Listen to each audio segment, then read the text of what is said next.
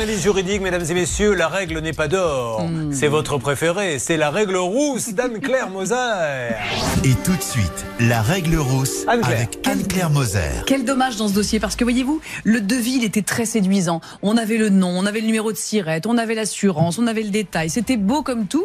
Il nous manquait juste deux choses importantes. La première, c'est un petit délai d'exécution, parce que c'est bien gentil de donner de l'argent et de dire je vais intervenir en décembre, mais en, ver- en vérité, vous n'en savez strictement rien. Et puis deux, il manquait aussi un peu de pénalité de retard au cas où ce ne soit pas exécuté. Bon, là, en l'occurrence, euh, Véronique, vous avez donné votre acompte. Je note d'ailleurs que c'est la moitié du prix du Velux. Et euh, votre artisan n'a rien fait avec, ou à tout le moins ne vous a pas posé le Velux ni n'a rien fait. Donc ça s'apparente, à mon sens, à un abus de confiance. Qu'est-ce qu'un abus de confiance? C'est prévu et réprimé par l'article 314-2 du Code pénal. C'est prendre de l'argent pour une chose donnée et en réalité s'en servir pour autre chose.